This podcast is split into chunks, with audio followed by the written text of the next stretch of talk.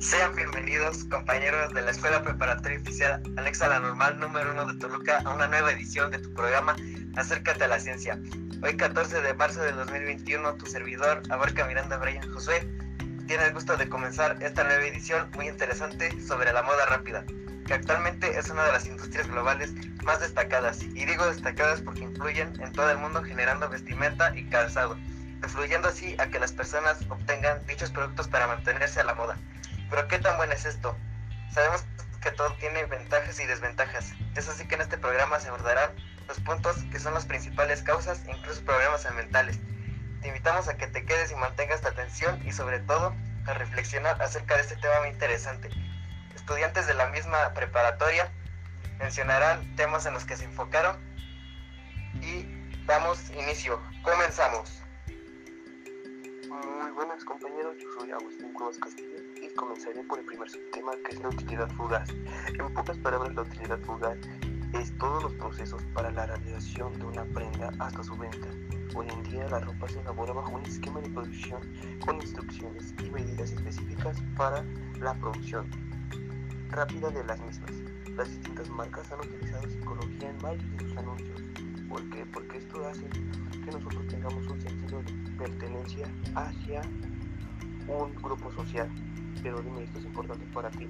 En mi opinión, la ropa que usamos no nos hace ni más importante o más atractivos.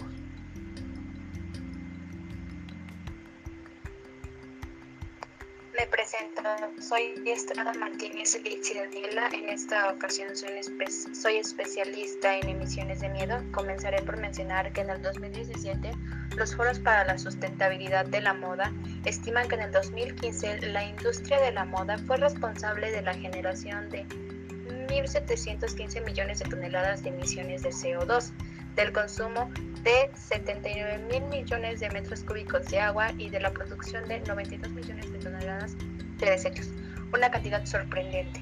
Nuestro sistema económico es capitalista, por ende, las empresas se inspiran en lugares donde los costos de producción se mantengan al mínimo para poder maximizar la ganancia. Como dato interesante, China es el principal productor. Cedo la palabra a mi compañero Ángel. Gracias, me presento. Soy Herrera Jaime Ángel Arael. El tercer subtema es sobre el uso del agua. ¿Sabías, compañera, que los países más atractivos para las empresas de moda son también aquellos donde las normas sociales, ambientales y económicas son las menos estrictas? La ropa requiere de agua en varios momentos de la cadena de producción. Para producir un kilo de algodón se necesita aproximadamente 10 litros de agua. Con esto apenas alcanza para una playera y un pantalón Tan solo en India, en donde el agua potable es un lujo, estos procesos húmedos requieren de 1.600 millones de litros de agua diariamente, sin mencionar que todos esos residuos acuosos se vierten en los ríos locales sin ningún. En conclusión, solo podemos cuidar la ropa, utilizar telas y apoyar campañas de limpieza de lagos y ríos.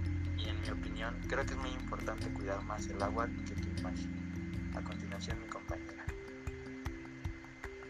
Gracias Ángel. Me presento, yo soy Becerril Martínez Ana Quetzale y estoy especializada en el tema de prácticas alternativas. Según la Organización de las Naciones Unidas, la industria de la moda rápida es responsable del 1012% de las emisiones globales y de la producción del 20% de agua residual a nivel mundial.